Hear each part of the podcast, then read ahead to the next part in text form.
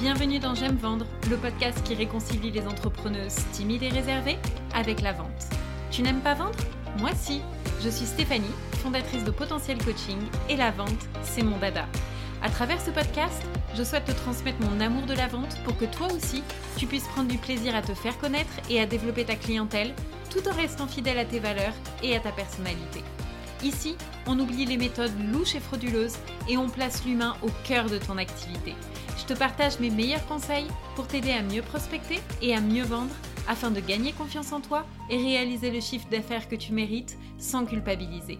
Alors si tu es prête à découvrir une approche douce et bienveillante de la vente, prends ton plus beau stylo, monte le son et on y va. Bonjour à toutes, bienvenue dans ce nouvel épisode du podcast J'aime vendre où aujourd'hui on va parler de stratégie de contenu et on va voir surtout comment réinjecter une dose de kiff, de plaisir dans sa stratégie et dans sa création de contenu. Et pour ça, j'ai le plaisir d'inviter Mélanie Allé qui est stratège web marketing et qui est fondatrice de l'agence Synapse Marketing et du podcast 180 degrés. Bonjour Mélanie, je te souhaite la bienvenue parmi nous et je te remercie mille fois d'avoir accepté mon invitation aujourd'hui. Bonjour, mais ben, merci de cette invitation. C'est super de, de pouvoir connecter euh, à 5000 km de distance. Complètement, puisque tu es au Canada. Voilà. Ça s'entend sûrement dans ma voix aussi, dans mon accent. Un petit peu avec l'accent. oui. ben, en tout cas, écoute, on est euh, très contente de t'avoir ici. Et euh, du coup, pour toutes celles qui nous écoutent et qui peut-être ne te connaissent pas encore, est-ce que tu voudrais bien euh, ben, te présenter, nous raconter ton parcours et nous dire ben, ce qui t'a amené à accompagner les entrepreneurs dans leur stratégie marketing et dans leur création de contenu? Ben oui, avec plaisir. En fait, moi, je, je suis une passionnée du marketing depuis très longtemps. En fait, j'ai étudié, euh, ben, en fond, au Québec, on a euh, le cégep qui est avant l'université. En fait, c'est comme avant l'équivalent du lycée. En fait, c'est un petit peu compliqué de faire la conversion, mais bref, je suis allée, dès que j'ai terminé le, cursus standard scolaire euh, québécois, ben, je suis allée étudier en marketing, puis ensuite, j'ai poursuivi à l'université. Puis vraiment, c'était ma passion euh, principale. J'aimais le, j'aime en fait toujours l'espèce de fusion entre la psychologie, entre les communications, entre le côté aussi stratégique, le côté plus cartésien.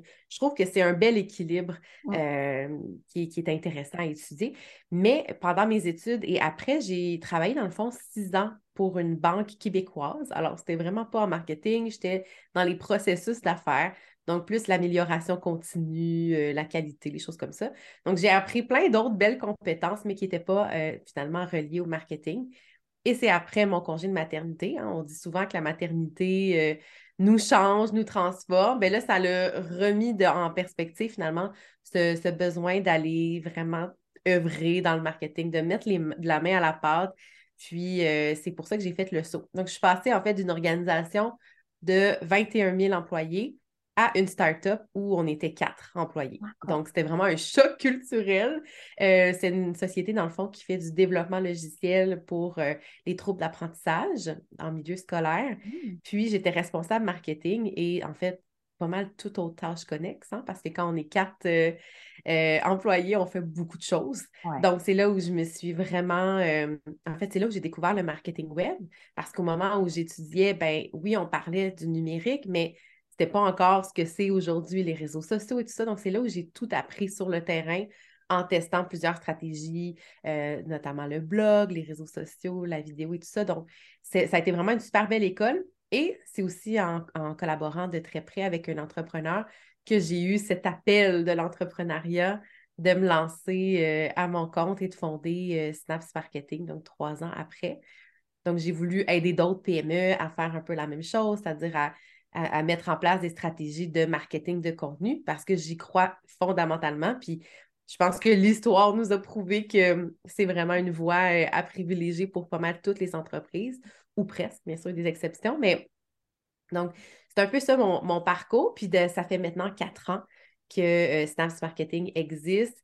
Et euh, j'ai passé là, par euh, plein d'étapes de l'entrepreneuriat, de commencer avec beaucoup des mandats clients, viser plus euh, des PME, puis au final me rendre compte que ma clientèle chouchou, celle que je préfère, c'est vraiment les solopreneurs de services.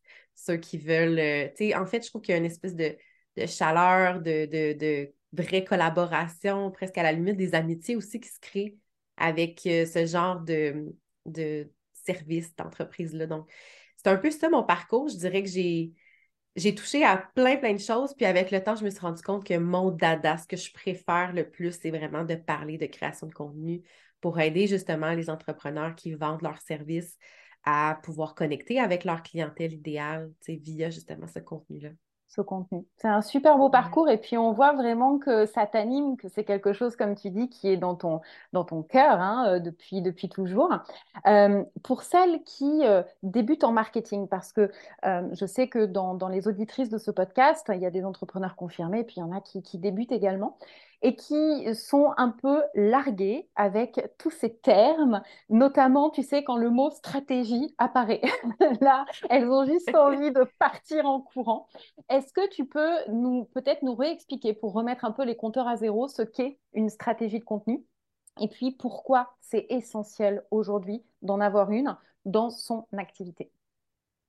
Oui, puis c'est vrai que le mot stratégie aussi est quand même assez galvaudé. Tu sais, des fois, on parle plus de tactique, mais euh, stratégie, ça fait plus beau, ça fait plus professionnel. Donc, en fait, la stratégie de, contenu, en fait, le marketing de contenu est un peu comme en, en guillemets en opposition avec ce qu'on appelle le outbound marketing. Donc, dans le fond, la, la, stratégie de dire, bien, on va aller chercher nous-mêmes les clients. Donc, plutôt que de de créer un, écosystème de contenu qui va faire en sorte qu'on va attirer les clients à nous, comme le mm-hmm. marketing de contenu, bien, la stratégie outbound, c'est ce qu'on voyait plus avant, puis on le fait encore dans, mettons, dans le B2B, ça se fait encore énormément, euh, des espèces d'appels à froid, des emails à froid, du, du cold emailing, mais euh, souvent, oui, la prospection, mais souvent, ça va être quand même jumelé avec du contenu. C'est comme si le contenu a quand même une grande place dans pas mal toutes les stratégies. Et c'est le fait de créer, dans le fond, oui, je parlais d'un écosystème de contenu, mais c'est aussi de créer un parcours client qui est, euh, qui logique, qui est euh, en fonction de vraiment la connaissance approfondie de son persona. Donc, on ne dira jamais assez, puis souvent les gens sont tannés de l'entendre, mais c'est tellement important de comprendre quelles sont les craintes, les besoins, les valeurs de son personnel, qu'est-ce qu'il recherche pour pouvoir justement répondre à ces besoins-là via le contenu. Donc, tu sais, oui, on va aller chercher notre clientèle, tu sais, d'une autre façon, c'est-à-dire que si par exemple on a à de la publicité pour se faire voir, bien plutôt que de vendre à froid un service ou un produit, bien on va chercher plutôt à vendre quelque chose, notre savoir, notre expertise, puis de ça amener finalement les, les gens à parcourir ce, fameux tunnel-là pour euh, finalement devenir des clients. Donc, c'est toute la, base, en fait, du marketing de contenu, c'est vraiment l'étude approfondie de son persona et aussi de mettre en, mettre en branle, en fait, euh, une, stratégie de, création de contenu vraiment orientée pour euh, cette clientèle-là. Donc, moi, je parle beaucoup d'un équilibre entre le contenu d'expertise, tu sais, comment se positionner comme un expert avec notre savoir, donner des trucs, des conseils, euh, mais il y a aussi la connexion qui est super importante. Euh, comment les gens peuvent connecter avec notre identité profonde d'entreprise ou personnelle, si on parle de, personnel branding, par exemple. Euh, souvent, c'est le contenu qui est difficile à faire pour beaucoup d'entrepreneurs. Laisser entrer les gens dans notre univers, comprendre qui on est pour connecter justement avec nous. Puis ensuite, je parle aussi de contenu d'interaction pour générer justement des discussions avec, euh, avec cette audience-là, puis finalement la promotion, parce que on est là aussi pour vendre, hein? Eh on oui. ne fera pas de cachette. C'est beau créer du contenu, mais il faut que ça convertisse, il faut que ça nous amène des clients. Donc, c'est un peu ça, globalement, euh, la stratégie euh, de contenu. Super. Et puis tu vois, tu disais un truc du coup qui est très intéressant parce que là, on parlait de stratégie, mais tu l'as ouvert en fait beaucoup plus en disant ben, le marketing, c'est pas euh, la stratégie de contenu, c'est pas juste pour vendre, c'est aussi pour connecter. Donc il y a aussi cette, euh, tu vois, toute cette notion en fait. On parle à un humain, on est un humain qui s'adresse à un humain. Et quand tu parles de, de l'importance de connaître son client idéal, mais effectivement, parce que comment est-ce qu'on peut connecter si on ne sait pas à qui on s'adresse et si on ne sait pas ce que vit la personne? C'est impossible. Exact. On, est tanné, en fait, de. Mm. En, fait, c'est qu'on est tanné des messages publicitaires de d'être bombardé de publicité, de marques. En fait, c'est pour ça que toutes les, entreprises, puis même les grandes entreprises, euh, on connecte beaucoup plus facilement quand on voit des visages, quand on comprend l'entreprise, quand on, ça, on connecte davantage avec des humains. Donc, c'est important de le comprendre, peu importe l'échelle, la taille de notre entreprise. ça demeure ultra important, je pense. Oui, complètement. Et alors, euh, tu sais, créer du contenu, donc on, en a conscience, c'est important. Maintenant, il y a quand même, je trouve, plusieurs difficultés quand on se lance dans la création de contenu. Euh, la première des difficultés dont je voudrais qu'on parle, c'est vraiment cette notion d'organisation, euh, parce que j'ai remarqué, moi, avec mes clientes, qu'il y a, on va dire, deux profils. Il y a le profil des personnes qui, comme moi, ont des idées à la minute et qui, du coup, ont tellement d'idées qu'elles ne savent plus quand les dire, comment les dire, etc. Et puis, à l'inverse, il y a les personnes qui sont un peu, tu sais, face au syndrome de la page blanche, c'est-à-dire, oh, mais j'ai rien à dire, ça a déjà été dit, ça sert à rien, etc. Comment déjà on fait pour se mettre en simplement euh, dans cette création pour commencer à, tu vois, à, recentrer tes idées, à les canaliser et à les organiser pour que ce soit structuré, cohérent, que ça parte pas dans tous les sens. Hmm. C'est vrai que c'est comme deux profils qui sont en opposition. Puis souvent, quand on pense qu'on n'a rien à dire, qu'on n'a rien à publier, qu'on n'a pas d'idée, que ça a déjà été fait, c'est beaucoup, beaucoup, beaucoup relié au mindset. Hein? Cette hmm. espèce de perfectionnisme qu'on retrouve aussi chez beaucoup d'entrepreneurs, beaucoup plus des femmes d'ailleurs euh, que les hommes. Les hommes, on dirait qu'ils se sentent très à l'aise de tout essayer, puis c'est pas grave si on se trompe. Euh, souvent, bon, c'est peut-être un très, je fais des grosses généralisations, mais tu sais, souvent, on, va chercher à avoir la stratégie parfaite, les publications parfaites, le, le, le feed Instagram euh, complètement esthétique et parfaitement coordonné, alors que finalement, c'est peut-être qu'on met notre focus sur des choses qui sont moins importantes. même si toute chose, en fait, toute chose a déjà été dite, dans le fond. Il faut, s'enlever l'idée qu'on va complètement innover dans notre domaine. C'est faux. Souvent, on va réinterpréter les, données, on va, on va s'approprier certaines choses à notre, euh, selon nos valeurs, selon notre vision de l'industrie. Mais, tu sais, il faut s'enlever cette pression-là. On n'invente rien. On, on, récupère, puis les gens nous suivent parce qu'ils veulent savoir qu'est-ce que nous, on en pense comment nous, on voit les choses. Donc, déjà, s'enlever la pression, ça va déjà nous libérer un petit peu euh, de, cette, ce blocage-là. Donc, en fait, pour, je dirais, pour être capable d'organiser ces idées, qu'on en ait beaucoup ou très peu, je pense que l'idée, c'est surtout de bien organiser en termes d'organisation du travail, euh, d'avoir un lieu où on va récupérer toutes les idées qu'on a à la même, au même endroit. C'est souvent les, entrepreneurs que j'accompagne, ils vont avoir des notes dans leur téléphone, ils vont avoir des notes dans leur courriel, ils vont avoir un petit peu dans Notion, dans Asana, peu importe le logiciel qu'ils utilisent. C'est tout éparpillé. Puis quand il vient le temps de créer leur contenu, il n'y a aucune façon de, d'être structuré puis de savoir comment vraiment s'organiser. Moi, ce que j'aime bien aussi, c'est de noter les idées en fonction des objectifs. Donc, j'en ai parlé brièvement au début, mais les objectifs d'expertise, connexion, promotion, interaction. Je pense que quand il y a un équilibre qui se crée entre ces quatre objectifs-là, c'est là où la stratégie, elle est cohérente pour moi. Parce que des fois, il y en a qui ne vendent jamais. C'est-à-dire que jamais de contenu de promotion. On les aime, on les suit, mais on ne sait jamais comment travailler avec ces gens-là. Donc là, c'est déjà une erreur, euh, je trouve, fondamentale. Complètement. On est quand même sur le podcast J'aime vendre, hein? C'est important. ce que j'allais te dire. Donc, on vend, on, y va, on y On vend.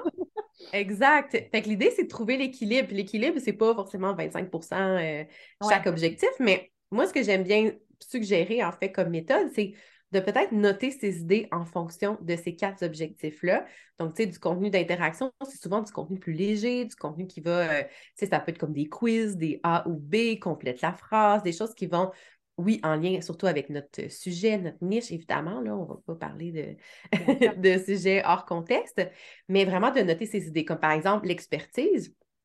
Souvent, c'est le contenu qu'on a plus de facilité à créer parce que c'est notre savoir, c'est ce qu'on sait, c'est euh, des trucs, des astuces, des méthodes, comment s'organiser.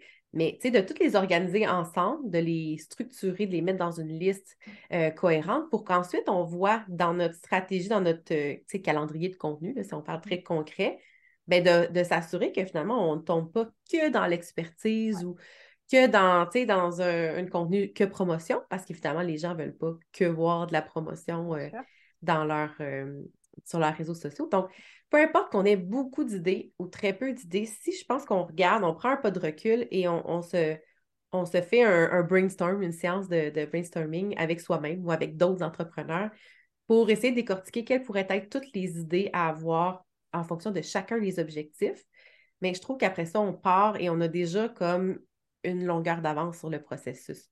On peut être capable de distribuer mmh. ensuite euh, avec toujours ce, souci d'équilibre dans son, dans son contenu. Et tu parlais euh, du contenu qui, c'est vrai, est le plus dur à créer euh, quand il faut un petit peu se dévoiler, tu vois, parler de soi mmh. pour essayer de créer cette connexion. Ça, je sais que effectivement, moi, j'ai des clientes qui me disent, mais j'ai pas du tout envie de dévoiler ma vie, j'ai pas envie de parler de moi, il y a des faits sur moi que j'ai pas envie.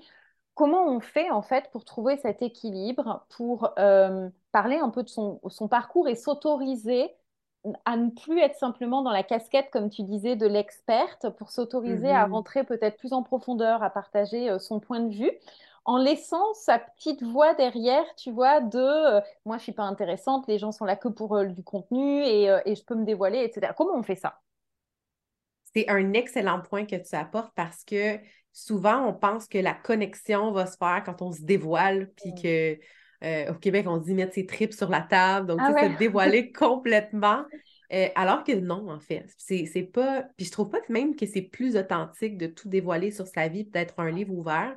Parce que des fois, c'est il y en a, c'est trop, tu sais, dans le sens où on veut pas tout savoir. On, on suit parce que, par exemple, on aime, je sais pas, une papeterie, mais on veut pas nécessairement savoir euh, tout de la vie amoureuse de la propriétaire, forcément. Donc, tu sais, il y a quand même une ligne à tracer. Puis la ligne, c'est notre propre confort. Mais il y a des choses qu'on peut faire qui ne sont pas, euh, comment dire, c'est premièrement, c'est un processus. Hein. Tranquillement, on, peut créer un certain type de contenu qui fait en sorte que les gens connectent avec soi. Mais le meilleur exemple, en fait, pour connecter avec un entrepreneur, c'est souvent d'avoir accès aux fameux behind the scenes, hein.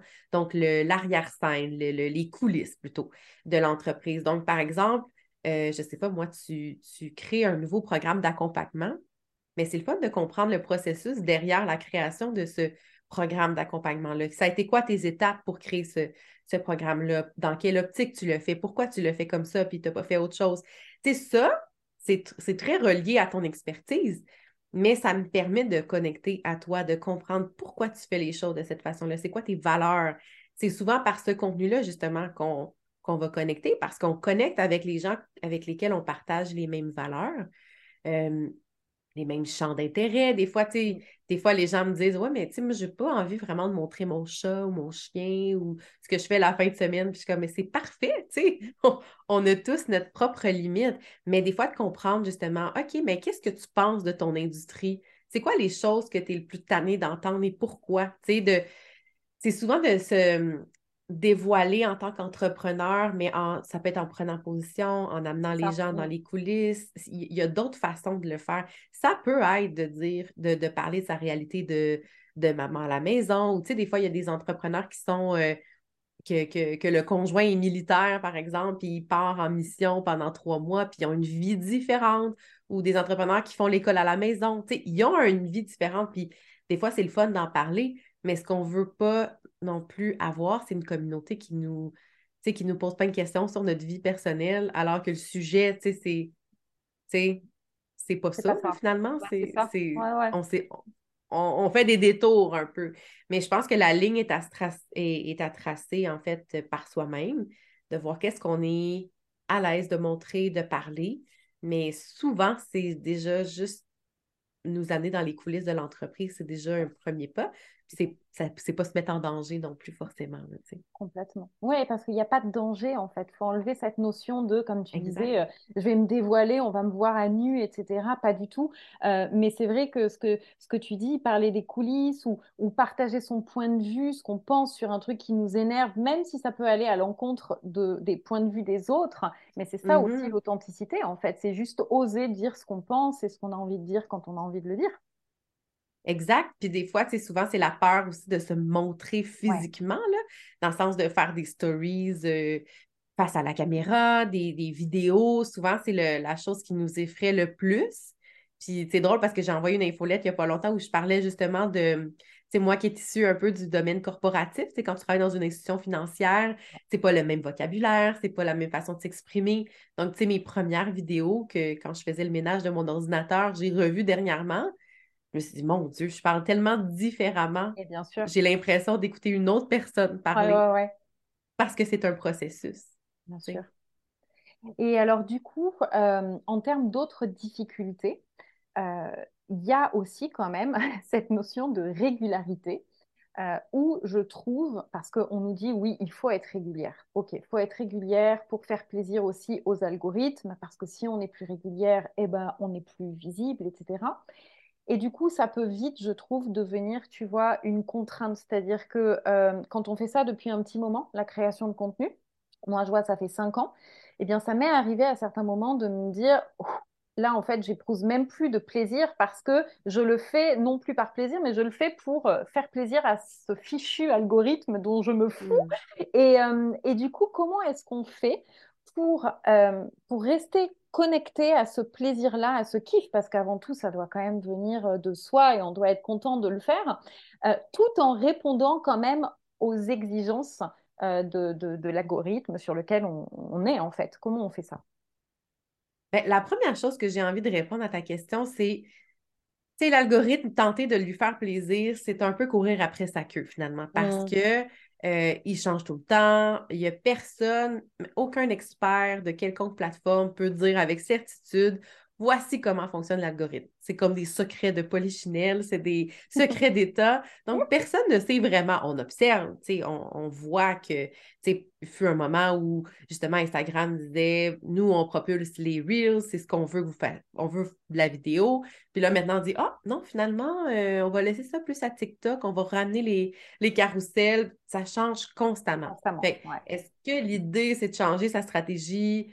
Euh, comme avec une girouette qui est l'algorithme, dans quel vent, euh, vers quelle direction on, va prendre. Je pense que non. Je pense que pour avoir du plaisir dans son, entreprise et surtout dans sa création de contenu, c'est d'abord de trouver le type de contenu qui nous fait le plus plaisir à créer. C'est sûr a des entrepreneurs qui éprouvent rarement du plaisir à le faire selon euh, leur personnalité, mais je dirais, on n'est pas obligé de faire de la vidéo même si une plateforme dit dans son algorithme que c'est la vidéo qui fonctionne le mieux, je reste convaincue qu'on peut faire autre chose. il existe YouTube pour la vidéo, mais il existe les podcasts, il existe les blogs pour celles qui écrivent. Euh, et, je pense qu'on peut trouver finalement notre voix à travers ça. Donc, la première chose que je dirais, trouver la forme de contenu qui vous fait le plus plaisir à créer, puis partez de ça. moi, je dis souvent de partir d'un contenu de longue vie, comme par exemple le podcast, euh, les vidéos YouTube ou bien le blog. Tu sais, c'est des contenus qui durent dans le temps, qui ont une durée de vie en fait beaucoup plus longue qu'un post Instagram, on va se le dire. Donc, en partant de ça, ben là, après ça, on peut décliner et on peut simplifier sa création de contenu pour arriver justement à avoir cette fameuse quantité nécessaire de contenu à créer pour être constante sur les réseaux sociaux. Parce qu'on sait que oui, la qualité est importante, mais on ne se cachera pas que la quantité de contenu est aussi importante dans le sens que si on fait un contenu par mois de grande qualité, mais ben là, pendant un mois, on, a le temps d'être oublié un peu, tu sais, sur les...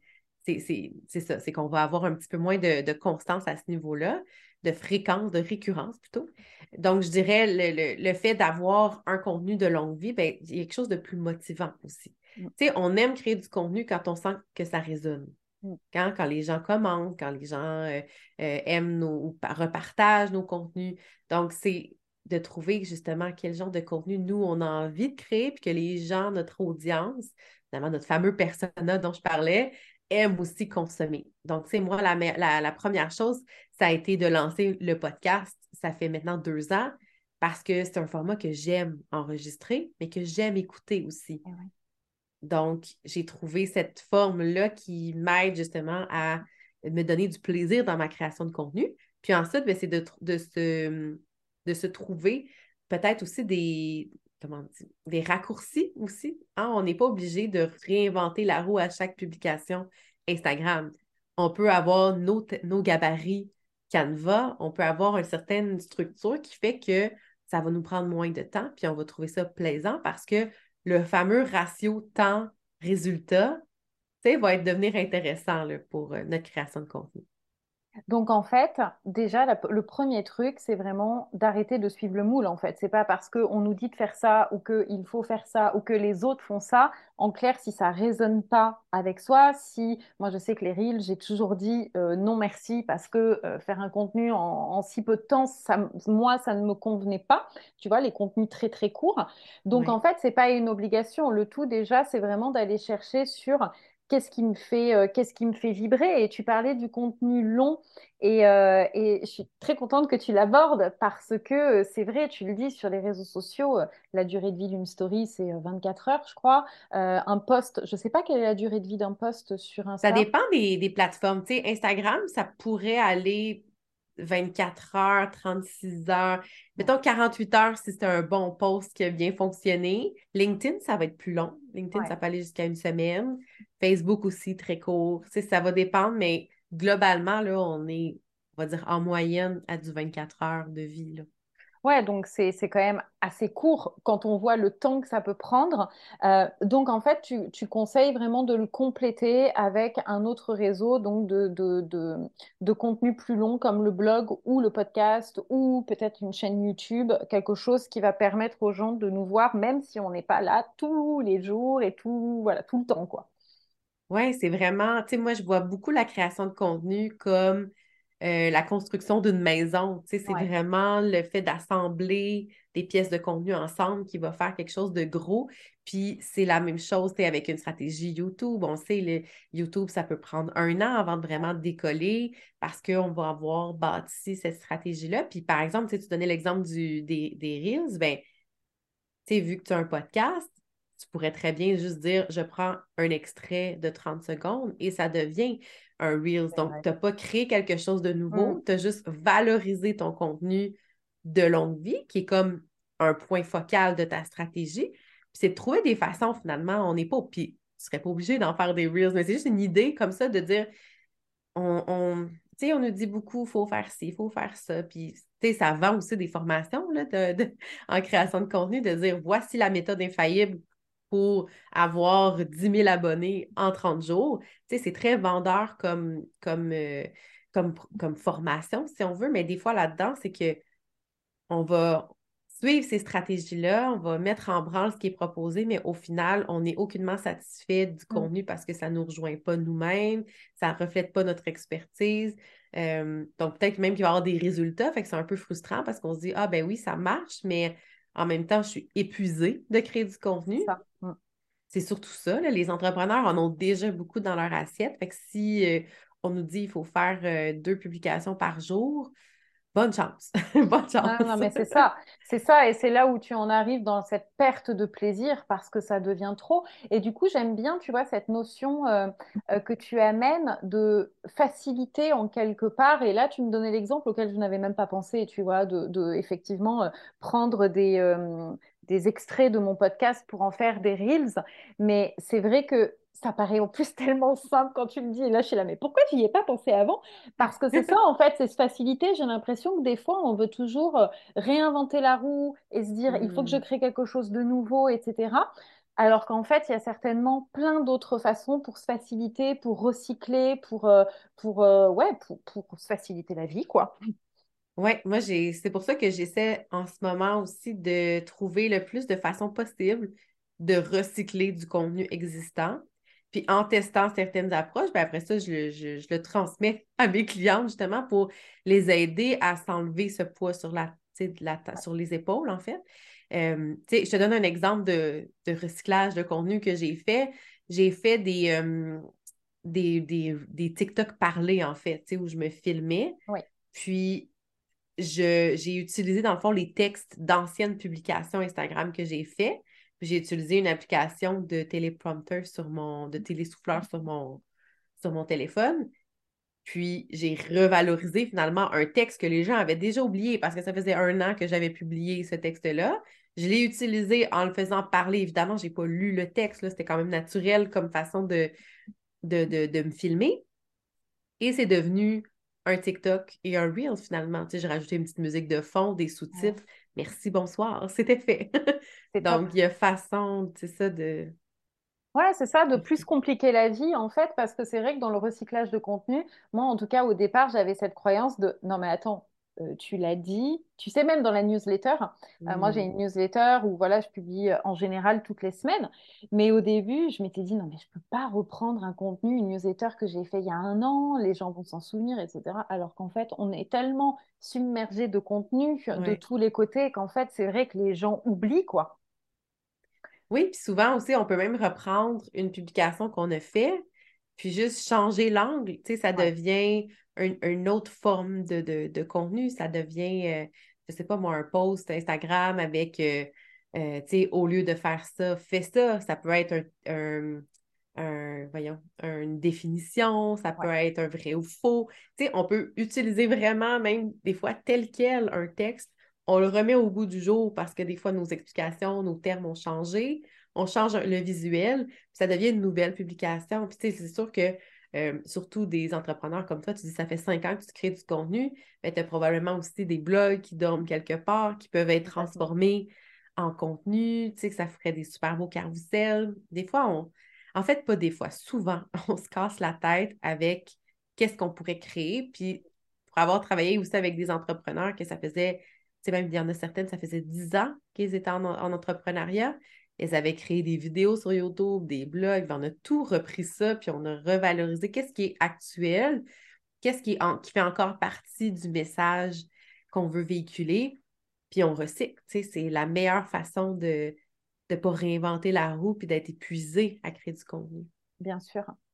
Euh, et alors pour les, les entrepreneurs qui sont en mode euh, j'en peux plus, euh, tu vois, SOS, j'en vois vraiment Mm. euh, euh, le, le- le SOS parce que j'ai pas de résultat, parce que malgré mes efforts, ça on l'entend beaucoup, je publie, je suis présente sur les réseaux, euh, je, voilà, je fais mon contenu de façon régulière. J'ai pas de résultat. Donc forcément, ça décourage, on va pas se mentir, hein, Mhm. euh, parce que comme tu dis, on est, on le fait pas pour rien, on le fait quand même aussi pour développer sa clientèle, pour attirer des, des prospects. Euh, quelle est la bonne attitude à adopter quand on n'a pas de résultat, qu'on est en train de se décourager? Est-ce qu'il y a des questions à se poser? Est-ce qu'il y a des choses qu'on doit absolument mettre en place avant de jeter l'éponge? Ben oui, ben d'abord, c'est sûr que ça dépend c'est quoi la durée de temps? Parce que une stratégie de contenu, c'est une stratégie de long terme. C'est vraiment, tu sais, comme je disais, bâtir une maison, ça prend du temps, ça prend des fondations, ça prend euh, beaucoup de, de, comment dire, ça prend, c'est ça, ça prend du temps. Finalement, Ouais. on, on revient à ça. Puis comme une maison, en fait, ça prend des fondations solides et souvent, quand la stratégie de contenu ne décolle pas, ça ne fonctionne pas, souvent, c'est qu'il y a peut-être des questions fondamentales qui n'ont pas été adressées ou une hypothèse finalement, parce qu'en marketing, c'est souvent c'est des hypothèses. hein. On, on pense que notre avatar, notre, notre persona va vouloir tel type de service, puis au final, on se rend compte avec le temps que c'est pas du tout ça qu'il a besoin. Donc, des fois, c'est vraiment le, le- les aspects très de base qui Mm. sont à revoir, sais, vraiment les fondements. Comme par exemple, est-ce que mon offre de service répond vraiment aux besoins de mon avatar? Est-ce que c'est vraiment ça? Tu sais, des fois, on, on s'entête à vouloir vendre des formations en ligne, alors que finalement, mon, mon avatar, lui, veut être accompagné, par exemple. Euh, ou, tu sais, c'est pas exactement ça qu'il recherche. Est-ce que finalement, l'avatar, on le connaît assez bien? Est-ce que c'est le bon avatar, finalement, qu'on qu'on vise, finalement? Est-ce qu'on n'a pas euh, peut-être passé trop vite sur cet exercice-là de départ? Souvent, ça va être ça qui va faire en sorte que la stratégie de contenu, ben, elle va être un peu décalée parce qu'on va voir penser que les messages qui vont percuter le plus, ben, ce ne seront pas ceux finalement qui vont, euh, vont vraiment atteindre la cible. Donc, je dirais d'avoir une attitude vraiment d'ouverture, à être prêt à se poser les bonnes questions. Puis c'est pas grave si ça ne fonctionne pas parce que c'est juste une opportunité de faire différent, de tester une autre avenue. Sais, c'est pas un échec. Au contraire, c'est juste une occasion de réajuster puis de s'améliorer. Donc, peut-être justement que c'est de revoir est-ce que c'est l'offre, est-ce que c'est l'avatar, est-ce que c'est le message? Ou est-ce que c'est vraiment le, format de contenu qui ne fonctionne pas? Est-ce que c'est le choix de plateforme qui n'est pas adéquat? Donc, c'est sûr qu'il y a beaucoup de questions à se poser. Puis, ça peut être décourageant aussi de, de se dire ça. Donc, il faut que je revienne aux bases, il faut que je recommence. C'est pas ça. Mais une avenue intéressante pourrait être d'aller questionner euh, ses anciens clients ou même des gens que vous avez eus en appel découverte qui n'ont pas passé à l'action avec vous, d'aller peut-être leur poser quelques questions. Est-ce que l'offre fonctionnait? Est-ce que c'est l'offre finalement qui n'était pas adéquate? Est-ce que comment j'aurais pu mieux répondre euh, à ton besoin?